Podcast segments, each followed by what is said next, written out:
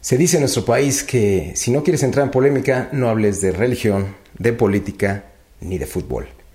Desafortunadamente los tres temas están ligados a nuestra idiosincrasia. El invitado de hoy nos va a aclarar si un balón es igual de redondo como Dios o si Dios es igual de redondo a un balón. Y sobre todo nos va a decir si una copa del mundo bien vale una misa. Este es el outsider y vamos a discutir.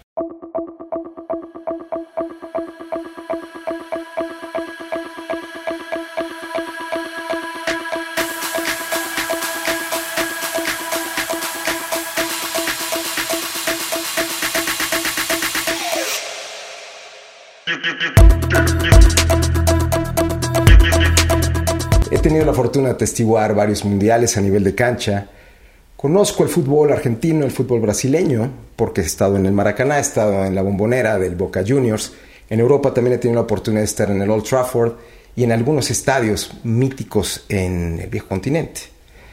Es muy importante que podamos distinguir a un buen futbolista de un extraordinario futbolista, extraordinario ser humano. Por eso para mí es un honor tener aquí en el Outsider al considerado autor del mejor gol de la historia de los mundiales.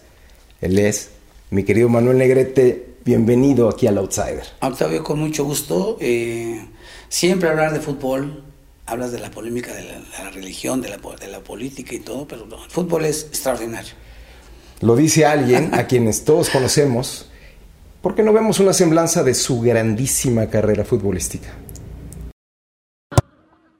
En breve, Manuel Negrete Arias es un exfutbolista que durante sus más de 20 años de carrera saboreó las glorias del balompié mexicano.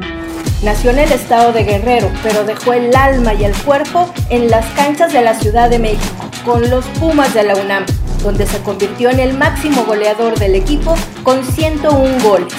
Portó con orgullo el eterno 22 en su camiseta, con el que forjó una sólida trayectoria y un gran palmarés. Dos veces ganador de la Liga Nacional, una con Pumas y otra con Atlante. Un triunfo en la Copa Interamericana. Tres veces campeón de la Liga de la CONCACAF. Y miembro del Salón de la Fama del Fútbol Internacional desde 2002. Su carisma y talento lo llevaron a Europa, donde jugó para el Sporting de Lisboa y de Gijón. Como seleccionado nacional, lo recordamos por su famoso gol en México 86 contra Bulgaria, cuando hizo vibrar el coloso de Santa Úrsula y a todo el país. Estamos listos para echarle porras y conversar en breve con el ganador del gol más bonito de los mundiales. Mi querido Manolo, hablar de los Pumas es hablar de Manuel Negrete, hablar de la selección mexicana también es hablar de Manuel Negrete y viceversa. Platícanos, ¿cómo ves el fútbol actual desde la perspectiva de una leyenda que ya ha visto mucho, no solamente como jugador, como directivo, como entrenador? ¿Cómo ves el fútbol actual, Manolo? Hoy el fútbol actual es, eh, dicen que más rápido.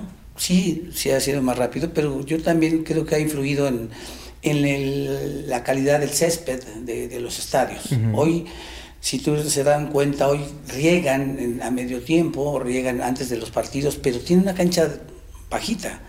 Antes, no como en el Zaca, Zacatepec, no, ¿te Zacatepec acuerdas? o Toluca o Puebla, de sí. aquella época que no podías correr, el mismo Azteca, ve, ve el, el, el Mundial, qué mala cancha teníamos. Si no era la mejor cancha. Entonces, hoy, hoy ha aumentado la velocidad precisamente porque ha, se ha reducido el, el, el, lo del pasto. Claro. Y por supuesto que hoy está mojado y, y deben de tener un poquito más de, de, de ese, ese feeling que, te, que, debe tener el jugador claro. para que no se vaya el balón para que puedan dar un, un pase bien filtrado o, o, o, o, como el como el como el billar o sea que tiene que llegar el balón así ahorita estás hablando de pases bien filtrados para los pocos que no lo saben Manolo Negrete jugó como mediocampista y como mediocampista tiene el récord de mayores goles anotados por un mexicano en los Pumas de la universidad. Así es. Eras multitask. ¿Cómo se jugaba en esa época? Se jugaba con, con, con, mucha calidad. Hoy viendo los partidos eh, y el trabajo, por ejemplo, se hablaba del, del, espacio reducido, todos los entrenadores hablan de los espacios reducidos uh -huh. y que, que, iban a ver al Real Madrid, que iban a ver al Barcelona. Si no era el, el, el trabajo de espacios reducidos, uh -huh. era la calidad y la inversión. O sea, Sí, la sí, más de los futbolistas. Sí. Porque todos decían, es que me fui a ver el entrenamiento. Todos los buenos los entrenadores que, que te echaban el rollo, Claro. decían, es que fui a ver al Madrid. Y ¿Puedo platicar tu experiencia? A ver, señores, yo quiero que sepan que el Cruz Azul a mí nunca se me ha hecho de los cuatro grandes como se mencionan. El máximo ídolo que deben de tener los seguidores de Cruz Azul se llama Ángel David Comiso, por lo que hizo en esa final contra, contra, eh, contra Cruz Azul, siendo el de el León. Le regaló el campeonato al Cruz Azul y el último campeonato que ganó el Cruz Azul fue en un fuera de lugar. ¿Sabían ustedes que a Manolo Negrete, a esta gloria y a esta leyenda, lo rechazaron en el Cruz Azul? Pues bien, no, no, no es tanto el rechazo, lo que pasa es que no me daban oportunidad. Estaba yo en la, exactamente en la, Escuela de Cruz Azul en Reynosa, el Ajá. Deportivo Reynosa, me prestaron al, al Pachuca. Yo jugué en el Pachuca de la segunda división que acababa de descender Sí. y jugué con jugadores históricos, el Bobito Madrigal, Cesario Acosta, que, que habían bajado, y ya no estaban los extranjeros. Me dirigió un extranjero, un argentino que estaba como entrenador, eh, el señor Rufo, y me regresé a Cruz Azul y de todo el mundo me pelaban, no me hacían caso y dije, no, ya me voy. Pero tuviste de alguna manera esa actitud. ¿Cuántos talentos se desperdician en este país? Yo creo que muchos, ¿eh? Eh, la- mi experiencia y lo platico hoy es eh, la falta de, de- de- de visión de algunos entrenadores que, que te dejan ir porque no es porque que les caes gordo, porque no pasaste por ellos. ¿No tenemos eh, de alguna manera una industria de visores? Porque eso Sí en la hay, ¿eh? Europa... No, eh, sí la hay, sí, sí, la hay. ¿y qué sucede? Sí la hay, lo que pasa es que finalmente no, no, no aparecen, no les dan la oportunidad. Hay mucha gente que, que se quiere avivar, que empieza a cobrar y, entonces la, la- la decepción de los de la familia, de los Claro. papás, porque finalmente no, no es gente que, que tiene recursos. Sí. Todos venimos de abajo y todos tenemos no tenemos las posibilidades. Entonces, Pero esos visores, perdón, Manuel, yo recuerdo un visor muy famoso, Panchito Hernández. sí, muy un bueno. visor que no solo era aquí. Digo, y por la tradición de la América se iba al extranjero a, echar ojo y a traerse buenos jugadores. Tú me dices que sí hay visores, pero entonces esos visores se topan con esa mafia de promotores, con esa mafia de directivos, con esa mafia de la televisión que no permite que en un país de casi 130 millones de habitantes salga una, un once ideal y que a lo más que aspiremos sea a un mediocre quinto partido. ¿Qué sucede, Manolo? Pues sí hay talentos, ¿eh? sí hay talentos, han surgido jóvenes, eh, pero que de pronto no se les da la oportunidad. Un- un- ahorita me estoy recordando de un caso muy claro de los jugadores que jugaron el- la, la Copa del Mundo, que fueron campeones del mundo. Claro, los que sí, Que los de aquí de, fueron, en sí, México. claro, de México, que Sí, estuvieron con sí. algunos con, con Chucho Ramírez, otros con el Potro Gutiérrez, y que, ¿dónde están? Y entonces uno que tenía la oportunidad de Espiricueta, de Tigres, Sí. que le dijo, no, aquí no vas a jugar.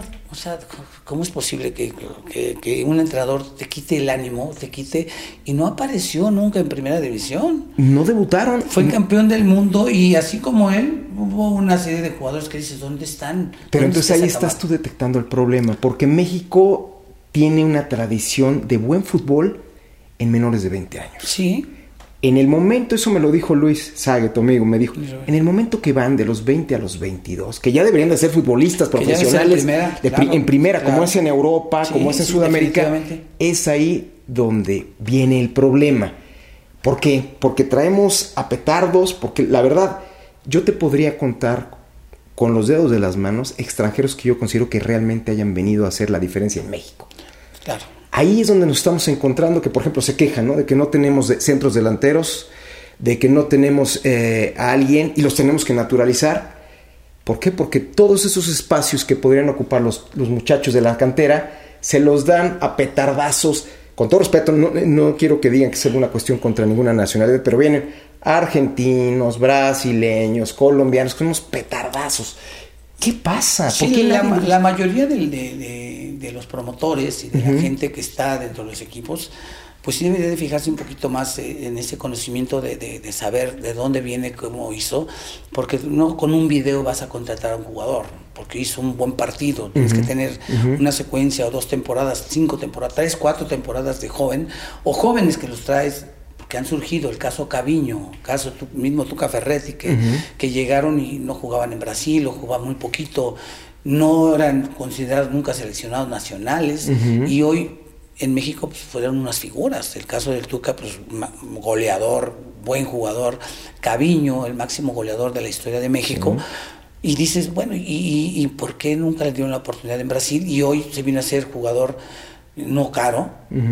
Digo, eh, como decías, cuentas los jugadores con los dedos, porque, porque no son tantos. Ha sido más petardos pero también ahí entra el negocio de toda la, gente que está dentro del fútbol y que no te dan chance. Pero es un cortoplacismo que va de la mano de la idiosincrasia nacional. A ver, yo gano ahorita, no me importa apostar a tener un equipo campeón del mundo, una selección campeona del mundo, porque lo que me importa es traer a tres o cuatro extranjeros que al tener más experiencia que un, que un novato, a lo mejor van a hacer más jugadas que entre comillas, llenen más estadios. Mira, ahorita, ahorita marcaste algo muy importante. Los, los entrenadores de pronto no se la juegan por, con los chavos, pues porque son sus, sus trabajos que ganan muy bien y que dicen, si pierdo tres, cuatro partidos, por supuesto que voy a salir.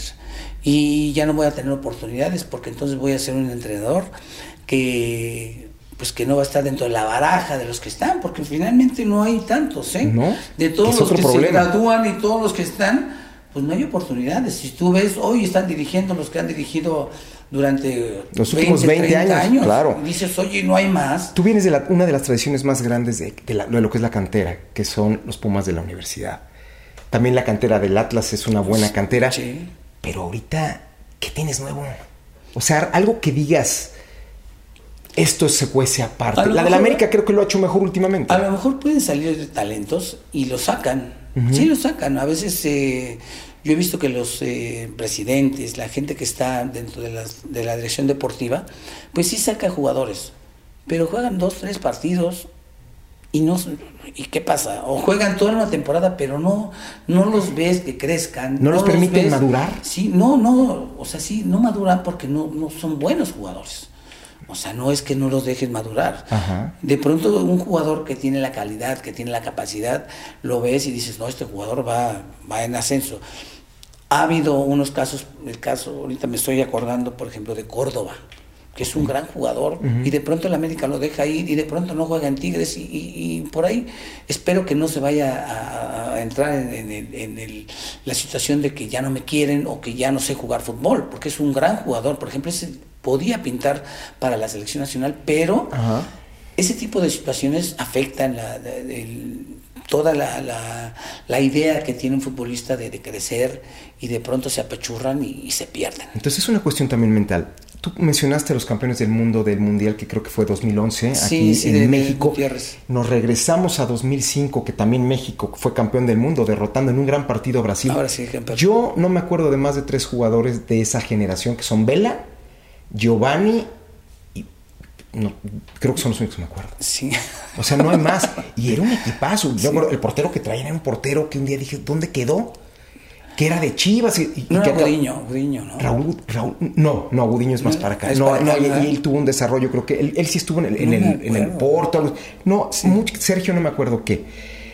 Y, y, cuáles son los grandes logros, eh, que tienen grandes logros eh, deportivos, Vela y Giovanni? Pero yo me acuerdo más de Giovanni, perdón, por las pedas que se pone o que se ponía y que lo hicieron que la gente ya no lo pelara. En Inglaterra y que tuviera que empezar, o en Barcelona, no me acuerdo dónde fueron, donde dio la nota. Y por esa falta, porque tenía todas las condiciones. no? sé si tenía las condiciones como muchos decían aquí, que es cuestión de la televisión, que era el heredero, el heredero de Ronaldinho. Yo no sé. Pero el tipo tenía otras condiciones y por acá estaba derrotado. Carlos Vela prefiere jugar este Xbox o cosas o, ver el, el, básquetbol, que es un jugadorazo. No, no, de esas declaraciones de Vela, digo, para decepcionar a que, al, al, al, jugador, a quien quieras, cuando dice que no tiene pasión por el fútbol. Pero ha vivido como rey de eso. Pues es que si no tienes pasión, no lo hagas. Así es. Lo primero que debes de tener para hacer una actividad es pasión. Y para hacer la pasión necesitas, eh, para tener la pasión, por supuesto que vas a prepararte, que vas a hacerlo con mucho cariño, que lo vas a hacer con toda la dedicación y que lo vas a hacer con todo el amor. Eso es el fútbol, y lo sientes y, lo vives y, lo disfrutas. O sea, y si no disfruta y dices que, va a jugar el, Xbox. O prefiere ver el básquet porque es su pasión. Pues, ¿Estás de acuerdo que.? Digo, es un buen jugador, ha hecho buenas cosas, Porque de pronto dicen, ¿eh? es que anota muchos goles, sí, pero, pero es raro. Es raro. Sí, sí. Es un chavo raro. Eh, sí, pero ¿quiénes quedan de esa generación? ¿Quiénes quedan de la de 2011? Sí, de la, no, ¿Qué está sucediendo? México, con todo respeto, yo creo que Ochoa es un gran portero. Yo veo ahorita al portero de Santos, que es muy bueno, que yo lo he visto en las condiciones que hace mucho no veo, que no, que está todavía muy joven, que tiene 25 años, cuando Bodo Ilgner el portero de Alemania fue campeón del mundo a los 21 años. Cuando Tony Meola jugaba a los 21 años un mundial. Y aquí dicen que está muy joven. ¿Es un problema de qué, Manolo? Por no, favor. eso, eso del... del, yo, ahorita me, hiciste recordar a, a, Mejía Barón, a Mario Velarde. Formadores de jugadores. Sí, pero yo decía, es que yo tengo 20 años, 21 años y no puedo estar en la selección. O sea, que no digas eso. O sea, tú ganas la experiencia y, nunca digas, tengo que estar viejo para ser seleccionado. Y yo a los 21 años ya era seleccionado nacional. Eres punto de aparte, porque eres pues, entonces es, nada más cuestión de, mentalidad. ¿Sabes qué? Dicen, es que no necesitas edad para, para ser un jugador bueno, para ser un jugador maduro y para ser un jugador que demuestre capacidad. Tú estuviste en el Sporting de Lisboa, y en el Sporting, de, de Gijón. Cuando estuviste tú jugando allá, ¿qué diferencia viste tú en el fútbol del, estamos hablando de los 80, de finales de los 80. ¿Qué diferencia viste tú respecto de cómo van formando un jugador hasta los jugadores que ya están en primera división?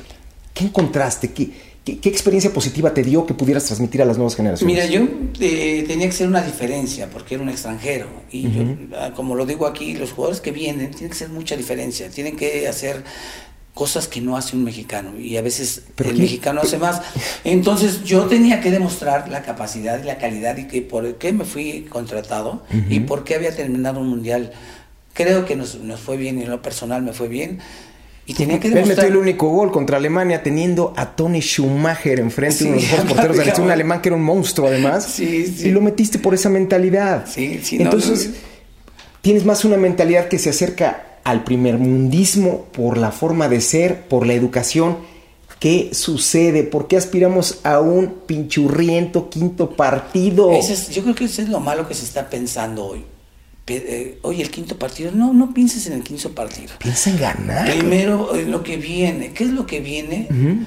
Ya afortunadamente nos, nos hicieron la eliminatoria, que ya México califica.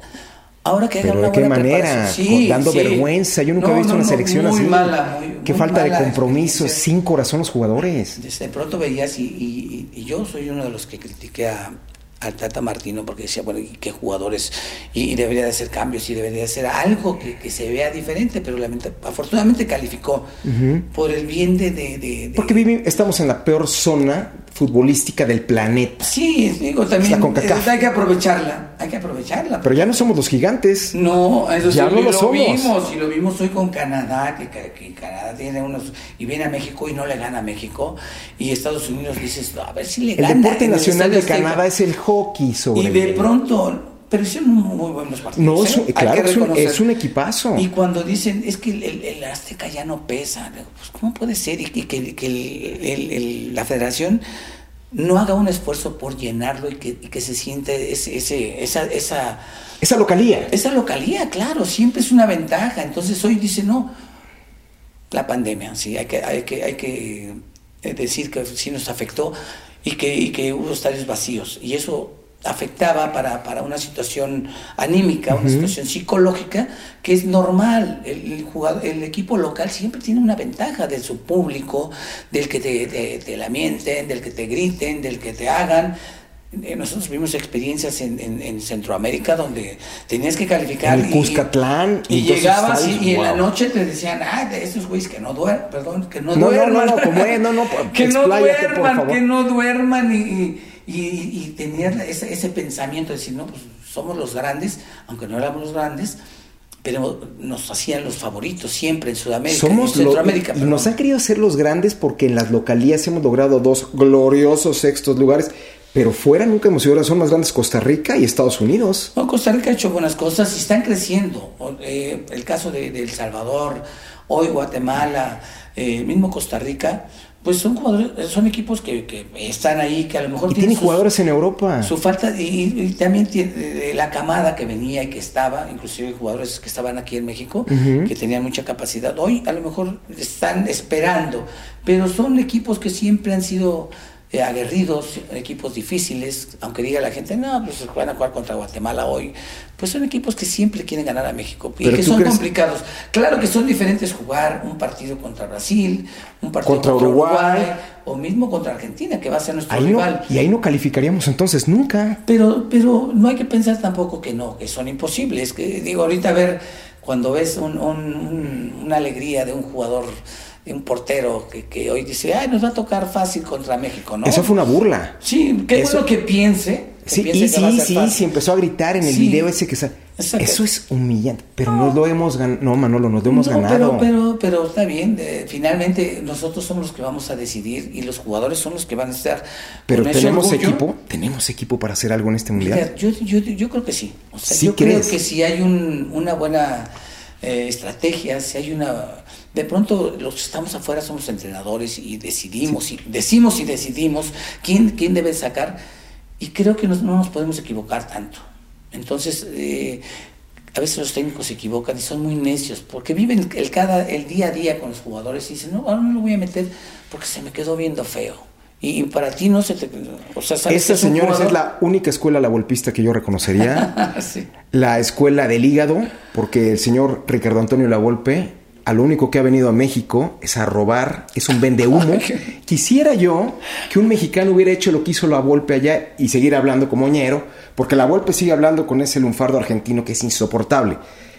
La Volpe, por ejemplo, es un ejemplo de el encono, no de la formación y de lo que tú hacías. Tú generabas equipo, tú generabas solidaridad en tu equipo. Si tu entrenador te empieza a humillar, les grita, hace, deshace, porque se siente superior. Oye, te voy, a hacer una pregunta yo a ti. Por favor. ¿Lo tuviste a la golpe?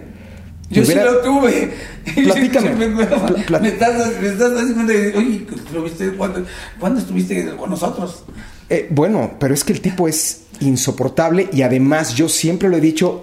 Esa famosa escuela, la Volpitz, es la escuela de perdedores. Ahí tienes a Romano, ahí tienes al mismo Piojo Herrera, que cuando iba ganándole a Holanda, creo que en el Mundial de 2014, va y saca eh, creo que al que mete el gol, que no sé si es Giovanni, si es Marco Fabián, y mete un jugador que nunca había jugado en, ese mundial. El pío, todos son vende humo. No hay técnicos mexicanos o no se les da la oportunidad. Y no hablo de Hugo Sánchez, porque Hugo Sánchez tampoco es buen técnico, pero sí tenemos también una tradición. Víctor Manuel Bucetich, Manolo Lapuente, Miguel Mejía Barón, eh, eh, el mismo Carlos Miloc, que no era mexicano a mí, ¿cómo me hubiera gustado que don Carlos Miloc hubiera dirigido la selección nacional, cabrón? Pues ha habido eh, técnicos, y sí, ahorita que están mencionando a la Volpe, yo sí lo tuve. Yo fui campeón con la Volpe. Yo creo que está loco. Está loco porque es un. Ahorita lo que estás mencionando es verdad. A mí me caía. Yo me salí con la Volpe porque estaba loco. Sí, es, muy, es muy complicado dentro de la cancha. Que sales de la cancha y de pronto es otro. Y, pero siguen contratando y siguen poniéndolo como la autoridad. Sí, no, de pronto, de pronto él cree que como entrenador va a poder hacer lo que quiere y no, porque finalmente eh, tiene que tener esa, esa calidad y esa calidez que no la tiene. El equipo que tenía en el 2006 era un muy buen equipo y yo te puedo asegurar que la diferencia lo hubiera hecho Cuauhtémoc Blanco con ese equipo que era un buen equipo que en ese momento estaba bien dirigido por él y no llevar al Chiquis García. Digo, yo sé que lo único bueno que tiene la golpe son sus tres hijas, pero fuera de eso, mi querido Manolo, fuera de eso ¿Por qué la Volpe es un referente para el fútbol mexicano cuando está, es, fracasado? Ha ganado un título. No, pero primero no es referente. O sea, yo no lo tomaría para, los que no saben de fútbol. Eso. Para los que no saben de fútbol, pero la Volpe es un técnico que, tuvo buenas, algunas buenas temporadas. Es un técnico que, que de pronto se aprovechó de los jóvenes para que hicieran bien las es cosas. Es un buen debutador, es un, es un buen. Pero bueno, sí, eso es cierto. Pero fíjate que más bien el latiguito con los jóvenes es lo que, lo que le funcionó a él y eso está mal. Porque finalmente no, no es el látigo el que funciona. No, los achiques, que engrandecen. Finalmente se la cobran. Y eso te lo digo porque yo yo lo tuve, fui, afortunadamente, a pesar de él, fui campeón y fue la única vez que fue campeón. Ajá. Eh, Con el aquel- con el Atlante contra el Monterrey, ¿no? Monterrey, Claro. exactamente.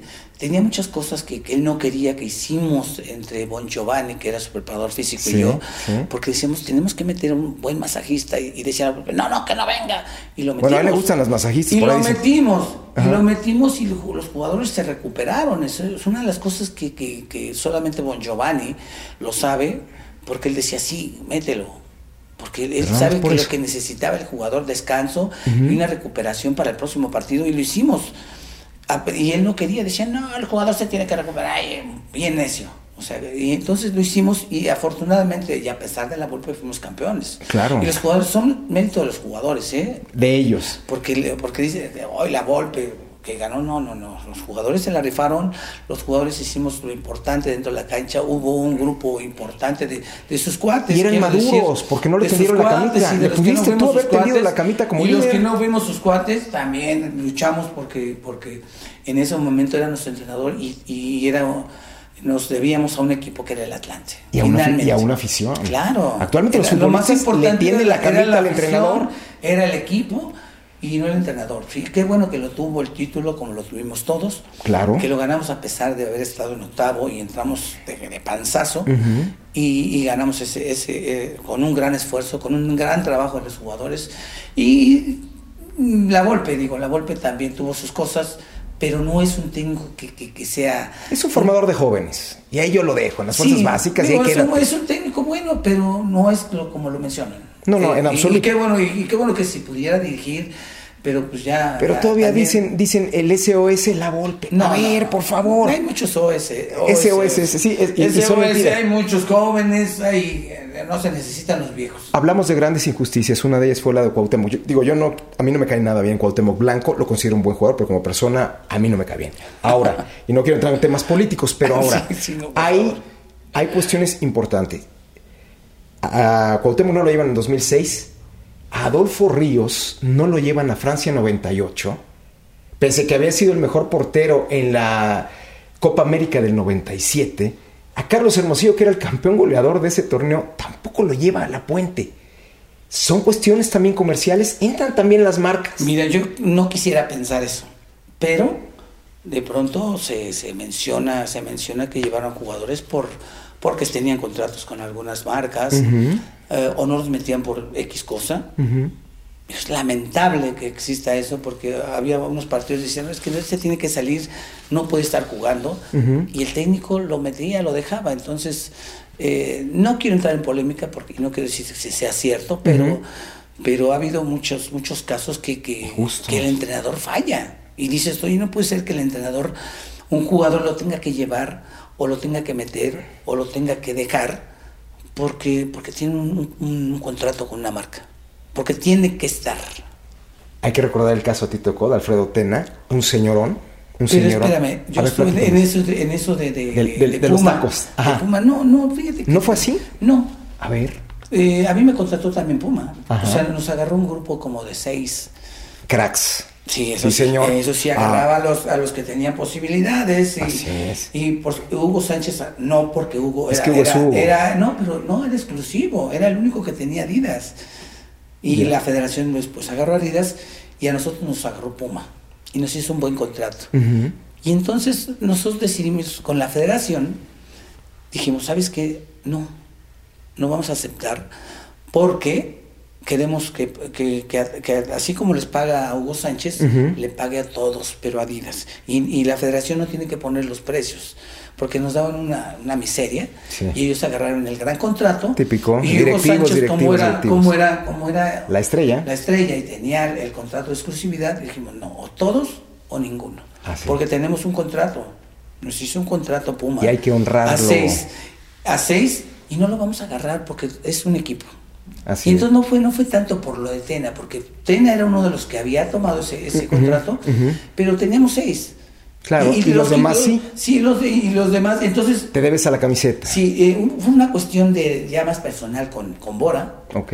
Porque en una ocasión estuvimos en una concentración y él tuvo que ir a hacer, eh, que fue al dentista, no sabemos si fuera cierto también, la verdad que ni me interesaba. Sí, sí, sí. Si no, si no llegó es por cuestiones personales o porque no quiso o porque no pudo pero Bora lo agarró así como si fuera algo personal y finalmente no, lo, llevó, pero no era tanto por los zapatos, ¿eh? porque no, era, no era el caso Tena, era el caso de ocho que teníamos. Ok, es interesante esto que comentas porque, todo el mundo se queda con esa leyenda negra, se queda de que, es que, es, que Tena fue el único, ¿no? No, éramos, éramos seis, siete. Interesante. o nos pagan todo, así como nos va a pagar Puma, porque era, que era el doble, a todos, juegue o no juegue.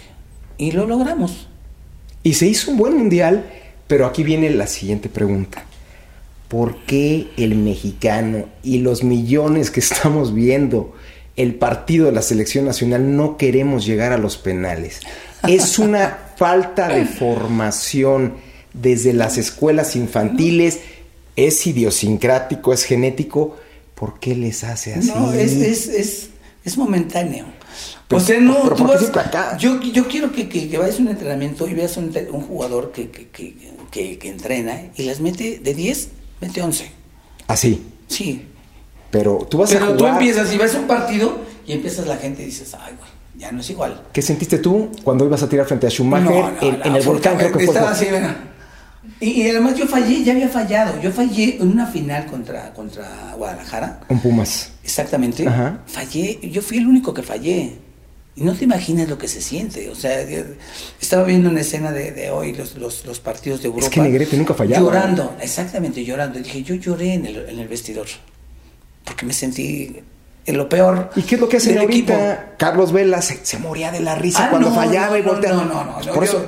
Es que así le hacen, como ya son divas, la fallan. Puta. Perdimos y no, no, yo, yo por supuesto que no lo hice, eh, pero estaba yo llorando allá abajo. Eh, me acuerdo que... Vergüenza profesional. Sí, estaba yo muy triste porque era nuestra oportunidad de llegar a una final.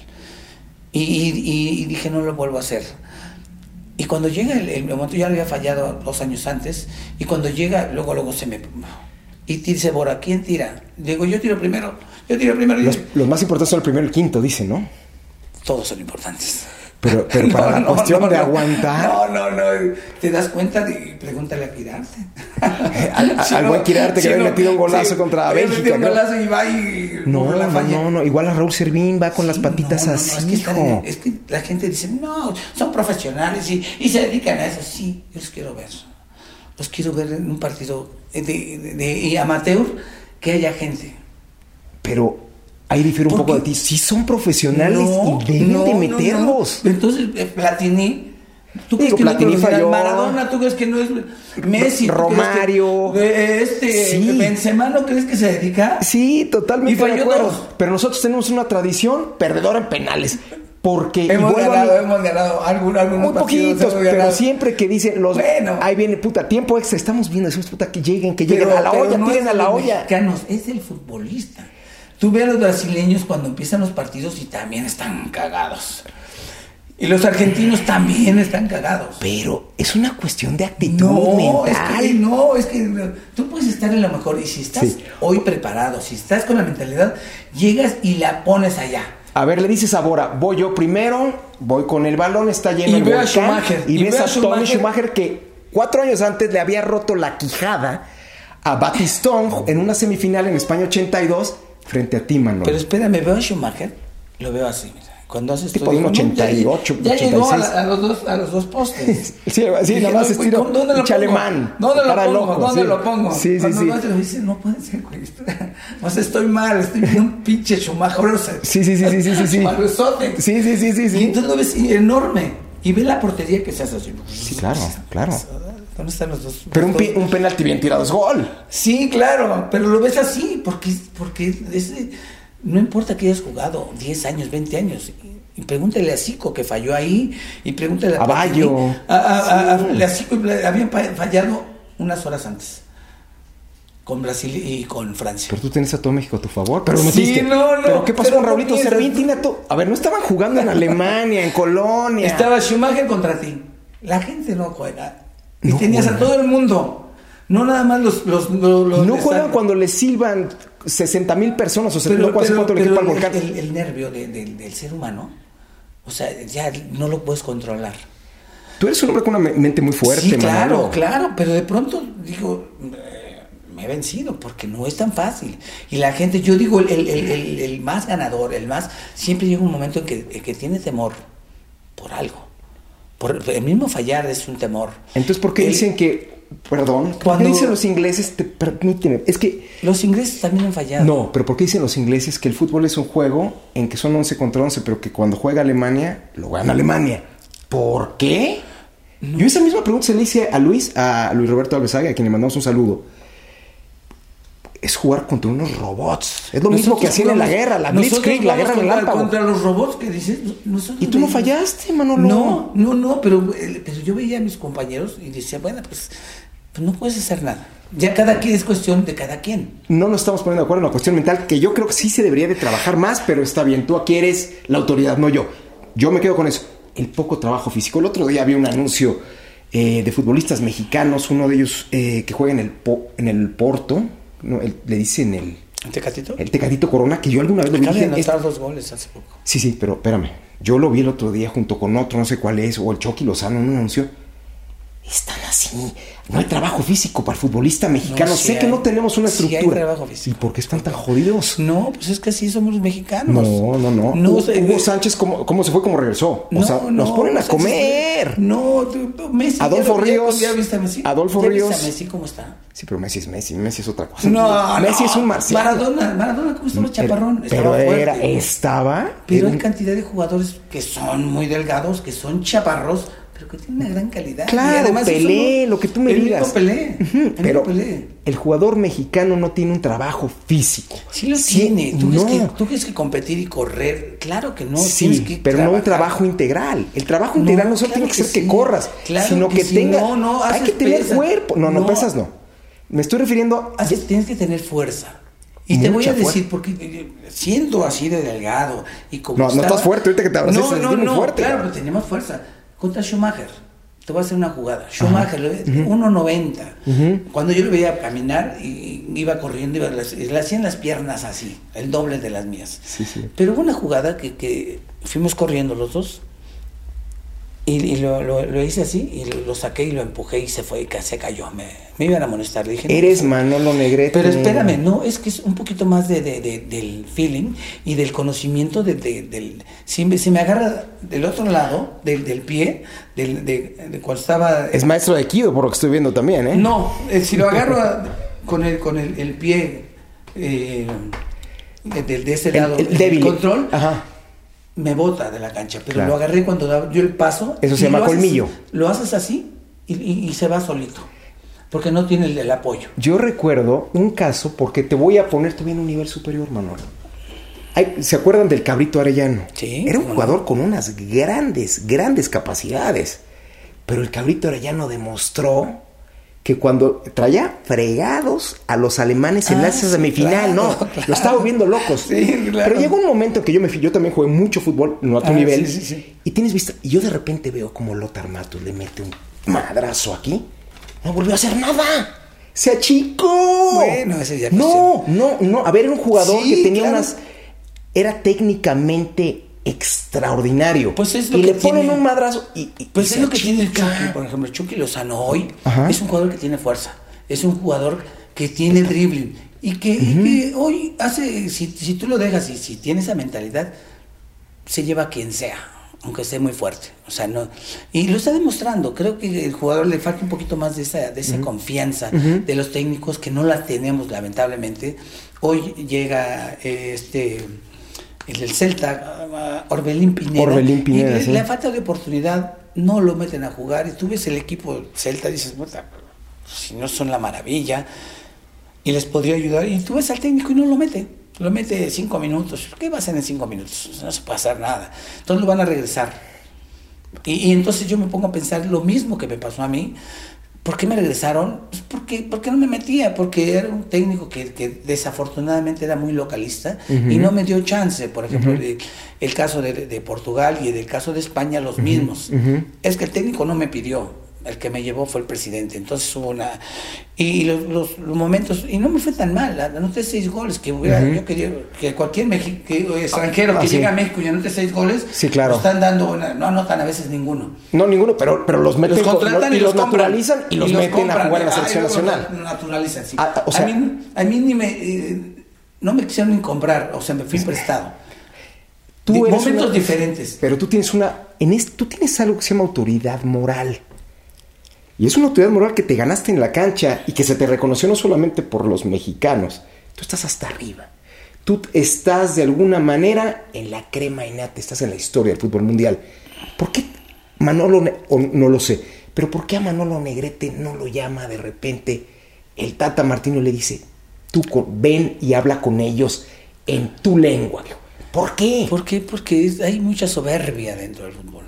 ¿Por qué? Porque yo fui dirigente de la Asociación de Futbolistas. ¿Por qué? Porque estuve en contra a veces de la federación de, algunos tratos injustos y, siempre me manifesté en contra de algunas cosas que no veía yo bien, que debíamos ser más parejos. Entonces se sigue todavía con esa situación del jugador que tiene que ser sumiso, que el jugador que tiene que eh, nada más ser... O tener padrino. Y no puede pensar y no puede aportar. Y hoy como, como futbolista retirado, simplemente hay ese recuerdo de que yo fui parte de, la Asociación de Futbolistas que estuvo en contra de la federación cuando no hay ninguno de la federación que estuvo en esa situación, pero se queda el recuerdo, entonces ah, no, hay, y hay esa soberbia. o sea, se quedan con lo negativo, con lo que les puede pisar callos. Sí, Ese es el problema. El peor enemigo de un mexicano es un mexicano. Sí. En, en, en Argentina, digo, Maradona, como jugador extraordinario, como persona creo que muy miserable, pero le perdonan todo. Todo le perdonan a Maradona. ¿Por qué a ti no te perdonan lo que acabas de mencionar que yo desconocía? ¿Por qué a Hugo Sánchez, que sé que todo el día va a hablar de él y de él, no le perdonan? ¿Por qué somos así? ¿Por qué? Sí, son muy injustos. El caso de Hugo, el caso de Hugo era para, para adorarlo. Por supuesto. los logros que tuvo y el haber hecho tantas cosas. Y hoy, eh, a veces se pasa, hay que reconocer algunas declaraciones y, su forma también que no le ayuda pesado, mucho. Muy que no le ayuda mucho, pero, pero hay que reconocerle a Hugo Sánchez eh, la grandeza de, todo lo que hizo, porque no es tan fácil. No, es fácil. a ver, Hugo Sánchez. Se la tuvo que rifar contra toda la, la, situación de, un Racismo, todo. Sí, entonces hoy y, no, no, se le ha dado el reconocimiento a la federación, pero así es la soberbia, así es la forma de actuar del, del dirigente. ¿Cómo hablas tú? Si yo fuera futbolista, un chavo, viera lo que hiciste y me hablas así, te juro que cambias la forma de... Y no te estoy dando coba, me motivas, me motivas. Yo siendo un jugador que llevo 10 o 12 años de formación, tengo 16 años y veo que meten al hijo de fulano o que el mismo entrenador te pide lana para entrar. ¿Sabes dónde creo yo que está, por este tipo de cosas, ¿sabes dónde creo yo que está el futuro del fútbol mexicano? Con los mexicanos nacidos en Estados Unidos. Por el Star System. El de aquí es una basura, probada, porque no hemos hecho nada. Pero fíjate que puede ser una parte importante, pero no. O sea, el, el, jugador la cantera, el barrio, hay que buscarlos.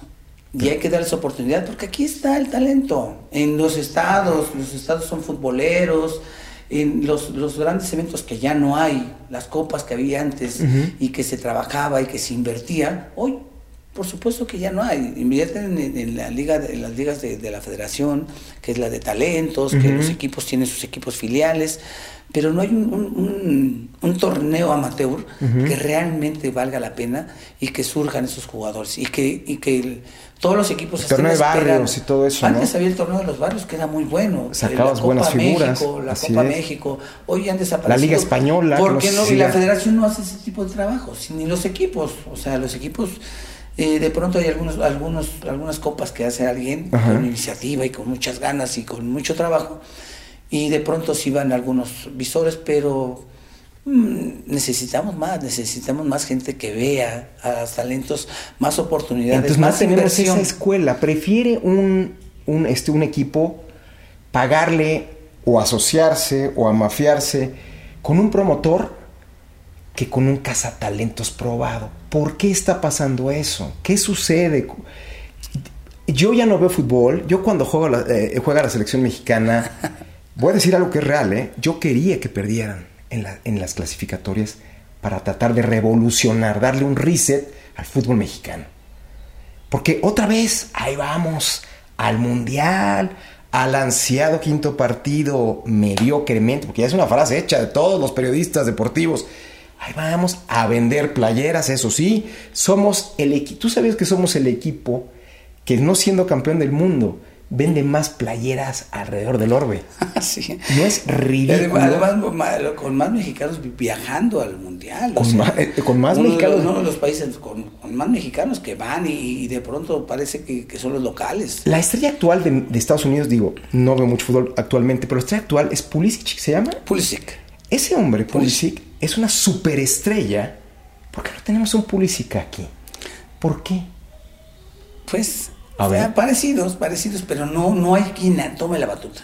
Pero es lo que estábamos diciendo. Ya no, no somos gigantes tome de la, la batuta. No hay quien tome la batuta. Ves a jugadores y dices, bueno, ¿quién, quién, quién es el responsable de, de, de, de la conducción? Ajá. Siempre debe haber un conductor. Claro. O sea, los equipos deben de tener a un 10 que diga, este es el que la mueve, este es el que hace la diferencia. No. Hoy el 10 es un trabajador más, es un, es un jugador que tiene que correr y que tiene que a lo mejor marca una diferencia porque siempre... Tú la marcabas como medio. Pero el, el 10 se lo dan porque es más técnico, porque tiene más visión de juego, porque eh, de, de, pronto tiene ese calificativo, pero uh -huh. hoy no lo ves. En muchos equipos ves el 10 y, y dices, este es un 6, un 7. Exactamente. Uno que tiene que estar corriendo y tiene que estar marcando. Y antes el, el 10 no marcaba mucho. Pero eso entonces tú lo sabes y no lo comentas por todo lo que me dices, pero entonces sí me das la razón de que el Star System americano el Star System canadiense ya está superando el Star System mexicano. Llamo Star System a la formación de jugadores. Sí, sí, sí. No, sí. Estamos, estamos en el hoyo y seguimos calificando porque estamos en una confederación muy débil.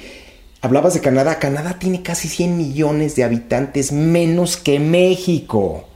¿Qué bueno, pasa? ¿Qué sucede? Bueno, de pronto son muy, mucho naturalizados, igual que, bueno, nosotros de, de, pronto dices, bueno, estos son de las islas. Pero aquí ni con naturalizados, aquí, aquí tuvieron a Guille Franco. Digo, el mismo Pulisic es, es, es, naturalizado, viene de, de, de, familia europea. Pero creo que nació, ¿es naturalizado o nació ahí? Creo que nació allí, ¿eh? Sí, bueno, no, no, no, no recuerdo, pero sí hay muchos, hay muchos jugadores canadienses. Tienen este jugador que se burla mucho de los mexicanos, Landon Donovan era un crack, el chavo, ah, y, sí, no. y, se formó en el Star System de las universidades, porque sí. tú sabes que si eres buen jugador en high school, vas a tener una beca. No, y así inició muy bien el, el fútbol de Estados Unidos con las universidades, y de Ajá. ahí surgieron los equipos, y de ahí surgió la gran cantera que, que hoy están teniendo. Porque y que los va a convertir acuérdate de mí, ¿Sí? en, un muy, en un muy lejano tiempo en campeones, ¿eh? Vas a ver. Sabe, ¿Quién sabe? ¿Quién sabe? Digo, todavía estamos con Alemania, con Sí. Italia que no calificó, hay un equipo. Pero vas a ver los gringos cuando. Y no soy pro gringo, hablabas de. Italia, de- de- del, del- del trastorno que puede tener un país de Italia. Imagínate Italia Sí, que no vaya al claro. mundial.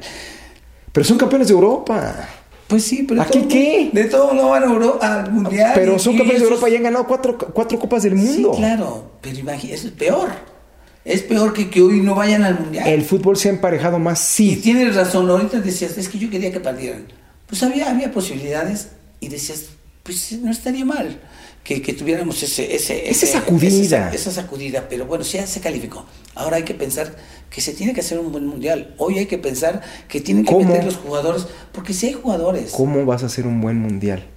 Cuando no sabes ni a quién poner adelante. planeando, ¿Qui- haciendo. ¿Quién lo va a planear? ¿Martino? Martino que ni siquiera vive en México porque Martino tiene unos permisos terribles que le da la federación porque es muy mediático, porque dirigió a la selección argentina, dirigió al Barcelona. Le dan unos permisos que quiero ver que a un mexicano se los dieran en Argentina. ¿Por qué somos así, Manolo? No, porque así es el, el- el directivo, porque no hay esa, ese- esa mano dura y que tiene que estar aquí y que tiene que estar viendo partidos. Y sí va, ¿eh? Sí va. Es mano dura para el billete, para los verdes, para, para Fíjate asociarse con el soccer, no sé qué en Estados he- Unidos. He ido al Estadio Azteca y de pronto está como a cinco palcos ahí. Y yo me acuerdo porque yo fui uno de los que dije, o sea, tiene que ir, si no califica, y, y tenemos que cambiar, y si no también, si Sí. se califica también, porque el equipo mexicano no se ve. Y me lo topo ahí en, en- en los partidos y yo digo, ay. No, él, él- él es el que debe haber dicho, ay, ¿por qué? Porque Manuel Negret es un referente, va a pasar la Claro, historia. A no, ti nadie te no, conoce, digo, no maestro. me interesa, no me interesa que, que- que me lo vaya a topar. No, no, ahí no. va, ahí va, y va, y va, y camina. Y, Claro. y se va con sus cinco a- a- ayudantes. pero digo, si va a los partidos. A lo que voy es que si va a los partidos. Pues sí, va, va a agarrarla con los cuates, va a hacer, No, va a hacer business con sí, los cuates. va- eso y al no, otro día juega golf. No, ya- ah, bueno, yo lo veo nada más en el parque. Ya Es lo que sé te que vaya a hacer, ya le hicieron de reventón. nada más así, Pues sí. como estudiando a los que, a los que quiere llamar. Pero Los partidos partidos. moleros nos hacen bien o nos hacen mal. Platícame, por favor, eso. Nos por hacen favor. bien, porque finalmente es, es actividad. Que ahora viene contra Guatemala, pues si no le gana a Guatemala, pues no sé. Pero qué tipo de actividad es una burla. Juegan con la nostalgia del mexicano. Se burlan de una situación pero que, es que- nace de una miseria de gente que se va allá porque aquí no hay trabajo y todavía van y los explotan allá. Pero bueno, Manolo. la federación es la, es la del negocio. O sea, de ahí no podemos hacer nada porque finalmente el jugador tiene que ir a donde diga la federación. Y Eso tiene que bien. jugar contra ti, contra los que diga la federación. Y si hoy hicieron un partido que seguramente va a ser en Estados Unidos, que sí va a ser en Estados Unidos. Creo que sí contra Guatemala. Sí, contra sí. Guatemala sí va a ser, pero no han dicho si va a ser aquí, bueno, pero seguramente en Estados Unidos, Sí. porque finalmente lo que, lo que importa Es el billete. ¿A, a poco, con todo respeto, como dice Guatemala, que es un país al que admiro, he ido, la Sí, gente es sí, lindísima. no. eh, ¿Qué vas a ganar tú jugando contra Guatemala? No. ¿Que te lesionen como pasó con Cuauhtémoc Blanco contra Trinidad y Tobago? Les va a servir como una actividad, repito, pero más es el aspecto comercial, el aspecto del dinero. De vender De playeritas. vender, sí, finalmente. De vender nostalgia. Finalmente es un, es un negocio, el fútbol es un negocio. Hay que verlo como negocio porque vas aprendiendo. Después de que, de, de que terminé de jugar, vas conociendo un poquito más el negocio del fútbol y finalmente es un negocio que tiene que ganar todos. Pero es muy Porque importante. tendría que ganar más el jugador. Sí, pero es muy importante que no dejes el- lo principal que es el, el jugador de fútbol, Así que es. no que, que no dejes lo principal es buscar talentos, que no dejes lo principal que es darle La oportunidad, formación, Manolo. darle la oportunidad, claro, la, la formación y, y- y hoy hablamos de torneos, hoy hablamos de, de ligas, hoy hablamos de visorías con al, al- al- al barrio, esas no las cuentan nunca. O sea, deberían de ser un poquito más, no nada más a los torneos donde van, sino es a las ligas que cada domingo están, que cada sábado están. O sea, yo creo que ahí me bajaría un poquito más con todos los gentes de fútbol y los visores, decir, no, no tengo que esperar un torneo. Vete a una liga donde sea más competitiva, donde estén. A veces yo voy partidos, por ejemplo, si yo estoy en el Asturiano y voy a ver partidos Es de chavos. buen- es de- una buena liga. Muy buena liga. Ujú. Yo veo chavos que, que- que tienen ahí capacidad, que no tienen problemas económicos y que, tienen, Claro. que son fuertes. Sí. Dices, ¿por qué no vienes a ver partidos aquí? Pides permiso o a lo mejor te, te haces socio y vienes a ver partidos. Yo luego voy a ver partidos de 14, 15, de 15, 16. Que es ahí de donde deben y de ves- salir. Y desde 14. Sí, claro, desde 14, Chavitos sí, por supuesto, capacidad. por supuesto. Por supuesto que hoy estoy hablando de, de- de- de un club, pero ¿por qué no una liga? La Liga Regional del Sur, hoy está la Liga de, de la Ciudad de México, hoy está la Liga, yo no, ahorita no estoy metido en esas ligas, pero alguien que esté en el fútbol tendría que estudiar y, y decir, voy a, hoy nos toca ir a una liga donde hay 20 partidos y voy a ver chavos. Tú lo ves así. Ellos lo ven, insisto, como un negocio Claro, cortoplacista. A ellos les No, interesa vender playeras, no les interesa ganar el mundial. Definitivamente tenemos A- otra no visión. les interesa, a la Federación Mexicana de Fútbol no le interesa que México gane un mundial. Le interesa vender playeras horrendas, moradas y no sé de cuántos colores. Hoy, hoy se ha perdido el, el- el- el verde, blanco y rojo. Hoy, Que era negro. el tricolor. Hoy te sacan unas playeras donde se tiene que. Oye, pero todos los equipos, hoy Sí, lo- sí. los, los panzas verdes del, del, del León, León. que salen de, de- de- de otro color, de gris, los de la América que Mercadotecnia salen, que pura. salen los- las águilas amarillas salen de negro. Sí, no, no, no. no, dices, Es, es- es parte de esa modernización, pero eso pasa en todo el globo. Los Pumas con, un- con un color de, ladrillo que dices, ¿de dónde? Sí, que, que era del portero hace algunos que años, es ¿no? histórico por el tartana, ¿no? Que no me No, no, ese color tan feo. Exactamente. Pero bueno, son ideas y yo, yo no, por supuesto hubiera dicho, no, señores, es azul y oro y tenemos que buscar que, que por el tartán, qué feo ser. Pero bueno, Pero- finalmente pero- ellos se lo ponen. La camiseta verde daba miedo en CONCACAF. ¿a poco Sí, sí, claro. Hoy, ya Y ahora te vas de moradito. Sí, hoy eh, le puedes tener un color diferente por, por la venta y no por ese, ese, ese amor al, el- al color que le tenías. El verde, blanco y rojo, que dices, no, este es mi México, esta es Claro, mi bandera, y aquí debe de tenerlo. Y hoy, hoy puedes tener cualquier color, le pones color morado con negro, ¿no? Era algo con lo que te identificabas. Ahorita ya nadie se identifica con nada. Sí, es sí, la sí. moda como va saliendo, la foto y ya traigo mi playera y por lo tanto soy mexicano. ¿El futbolista mexicano es ambicioso?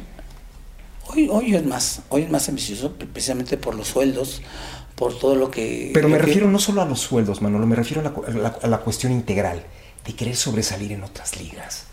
¿Por qué no tenemos un mexicano, un México, un México de exportación? Pues hoy están muchos jugadores en Europa, a diferencia de... Bueno, son, los tiempos son diferentes porque Muy hoy, diferentes. hoy la, la Tú hubieras jugado en Europa desde los 21 años. Sí, Manolo, tú hubieras sí. jugado toda tu vida en Y Europa. muchos jugadores, ¿eh? Por ejemplo, teníamos un Galindo, jugador Jugadorazo. que, que- que podía haber jugado clase. en, cualquier lado con la clase que tenía, que no jugara en Europa, hoy jugaría pero, muerto de risa. Sin problema, claro. Muchos jugadores que, que- que estaban en un buen momento podían haber estado en Europa, pero fácilmente. Pero no, no había la posibilidad porque no, no había ese conocimiento, no sabían. A mí, yo me acuerdo, a Hugo Sánchez mismo le decían que dónde estaba nuestro sombrero, eh, de pronto había reportajes con nos ponían de charros. Sí, racismo, que dónde- racismo. No, a lo mejor, a lo mejor era porque si éramos charros y éramos muy mexicanos. Claro. Eso era muy, muy orgullo.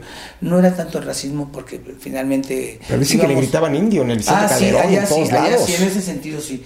Pero nosotros siempre estamos muy orgullosos de, de los charros, de, Claro. de- de los caballos. Ah, no, bueno, la cultura Pero era, es era- era más la, la ignorancia de ellos que, que, que, que muchas cosas. Decían, y oye, ¿y el caballo? Le digo, sí, el caballo ya los tenemos, ahí, yo los tengo en mi casa. Así es, a mí no me vengas. Sí, no me vengas a mí. no. Yo, eso es lo que yo le admiro mucho eso a, a Guillermo Ochoa, que luchó y trató, pese a que no logró ser el, exi- el exitoso portero, porque creo que también tuvo ahí una deformación en cuanto a muchas cosas. Es un gran atajador, pero no es un portero completo, pero lo, luchó por tratar Claro, de hacer claro, algo en claro. Europa. Sí. Y, pese a que lo fueron goleando, hizo lo que pudo. Sí. Te pongo el otro caso, el Gulit Peña. Yo he tenido la oportunidad de estar en Escocia, es un país que adoro, o sea, me fascina.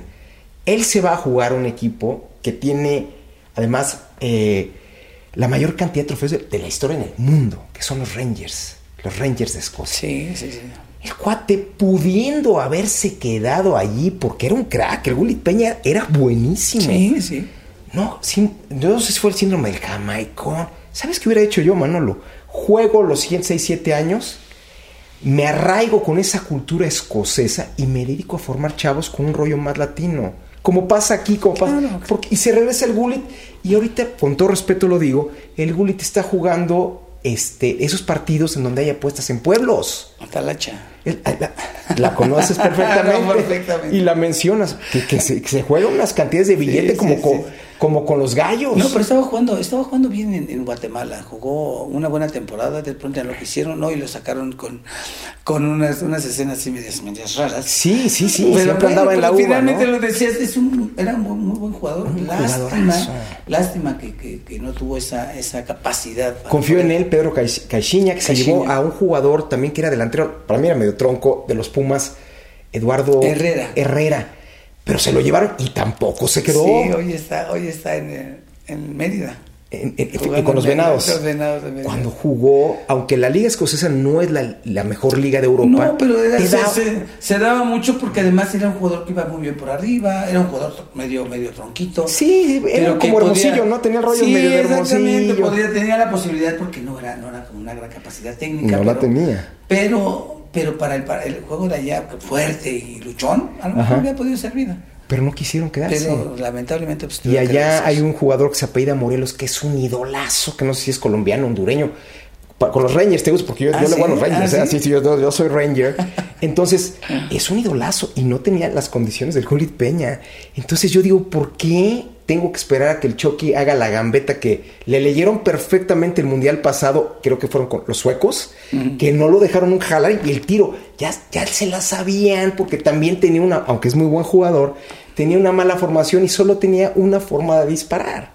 ¿Por qué no tenemos a alguien que haga la diferencia? ¿Por qué no le permiten a este hombre, que es una gloria no solamente reconocida por los mexicanos, sino a nivel mundial, que, que tengas esa voz y que se les olvide toda la grilla? ¿Por qué Es no? complicado. Es como complicado porque no hay. ¿Es peor que la política? Sí, por supuesto que sí. Por Escuchen lo que está por diciendo que Manolo, sí, ¿eh? porque hoy, hoy no hay reconocimiento, no hay nada, no hay decir, no, no, no, yo necesito ayuda.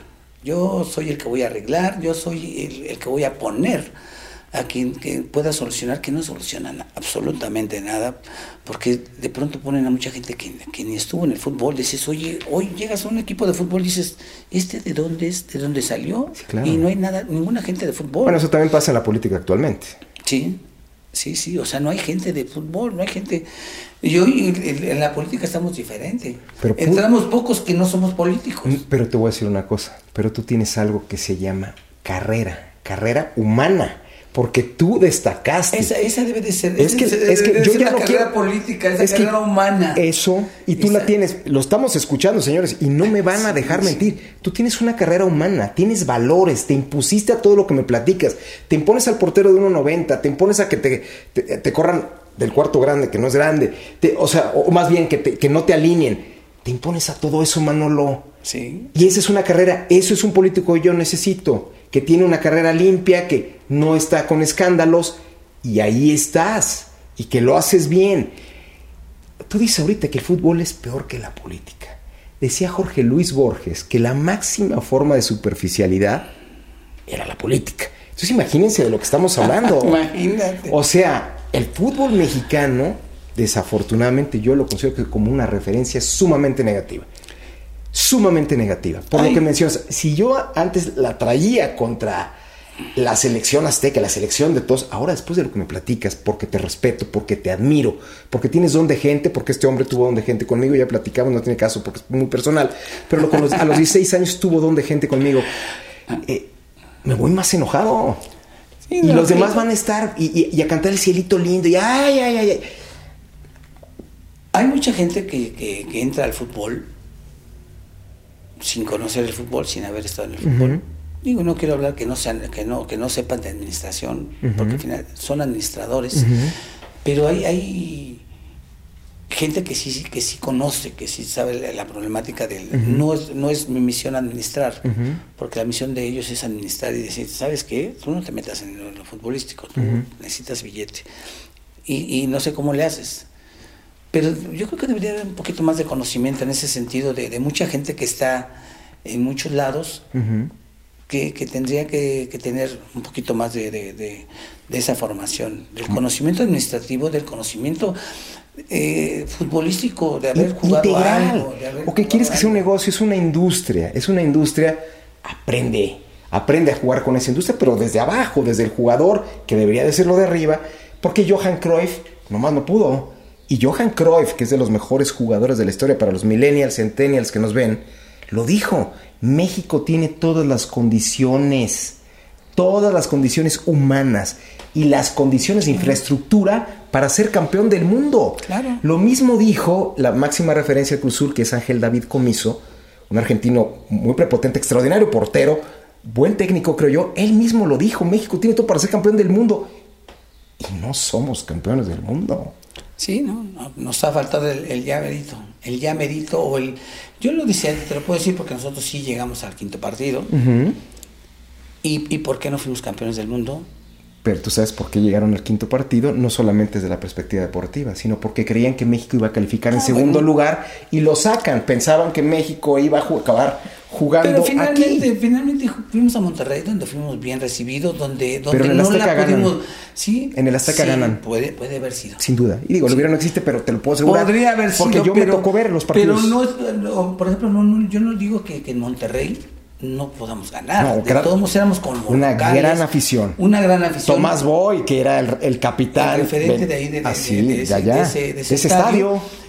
Lo que no pudimos es ganar finalmente dentro de la cancha, porque no ganas con, no ganas en muchas cosas, ganas en la cancha. Sí. Y entonces, eh, ahí por ejemplo, los penaltis, hablamos de los, de los- Ujú. los famosos penaltis. No tiró Hugo Sánchez, que estaba con calambres. No tiró. ¿Tú le creíste lo de los calambres? No, por supuesto Pues que yo no. tampoco. Y mira Este, que había jugado estaba, estaba Tomás Boy, que ya no pudo. Y ¿Por qué Tomás ¿Por Boy? qué? Porque ya se dio por vencido, porque ya era un jugador que, que- que- que estaba con tantos años, 36, que eh, hoy lo- lo- en ese tiempo yo lo decía, 36 o 33, creo que tenía 36, 36, años, ¿no? 36, pero bueno, finalmente estaba, estaba medio cansado y dijo, no, ya no puedo, se salió. Eh, Javier Aguirre, que... Que, que- Que metió un gol que le anularon, No, pero que era gol. espérame. Pues mira, Manolo, yo, qué, qué rica plática. O sea, de veras, por eso eres político. Porque no por mentiroso, sino porque eres muy fluido. Se nos está acabando el tiempo, mi querido Manolo. Ah, es sí. una pena. Yo apenas estaba calentando motores y eso que no tenemos un mezcal, un mezcal de guerrero, De Guerrero. De que voy a Guerrero. sacar- que voy a sacar el mío. que, que va a sacar su mezcal. Qué bueno el que nos lo 22 se va a llamar. Manuel Negrete 22. Que por cierto, el 22, y lo digo rápido, es un número sagrado. ¿Tú sabías eso? No. Yo, para, yo hice mi trabajo, yo he hecho algunas cosas de yoga y el 22 es un número sagrado que significa armonía, servicio y deber. No me digas. Ese es el significado. bueno. Armonía, servicio y deber. A lo mejor hay Manolo para rato y nos puede Para dar una que sorpresa veas, en cosas Porque- mejores, porque ¿eh? Fui político. Porque yo donde tú vayas, yo siempre, de veras, te admiraba, eso- eso no lo mucho. sabía. Pues ya lo sabes hoy, lo aprendió aquí en el Outsider. la aprendí hoy con ustedes. Manolo, qué gusto haberte tenido aquí en el Outsider. No, al contrario. Muchísimas Tenemos gracias. mucho que platicar, ya tendremos otra oportunidad porque eh, viene el Mundial de Qatar, vienen muchas cosas que, como sabes, los partidos moleros que tenemos que comentar y otros no tan moleros que, que- que necesitamos analizar y eso eso va a ser bueno. Entonces tenemos ¿México le va a ganar a Argentina? Yo creo que sí. O sea, a mí Argentina no me parece un- una selección que, que, que sea No está invencible. sub- no. Porque eh, te voy a decir que había más, más- mejores, mejores jugadores en nuestra época que ahorita. Pero nos tienen de hijos, ¿eh? No, teníamos a un Maradona que fue que, que por él fue campeón del mundo, teníamos un Burruchaga, teníamos un Valdano, teníamos y hoy No, claro, y tenías a Gabriel Batistuta que O dejó sea, viendo estrellitas a Campos. Sí, sí, sí, pero, pero se le, le pudimos ganar. Y, y en los partidos que tuvimos con ellos no perdimos. Tanto en México como en Argentina empatamos, los tuvimos. Entonces, los argentinos juegan bien, son eh, técnicamente bien dotados. Lewandowski. Lewandowski, yo creo que va a ser en Barcelona. Bueno, señores, pues ha sido un placer tener a Manolo. Prometemos que va a regresar, Sí, porque claro. como pudieron ver, qué calidad de este señor humano, no solamente deportiva. Creo que es mejor ser humano que futbolista y eso ya es mucho Gracias. decir. Esto es el Outsider. No eh, les recuerdo que dejen sus comentarios aquí abajo. Nuestras redes sociales les encargo que las visiten. Y muchas gracias, Manolo. Hasta la próxima. Saludos.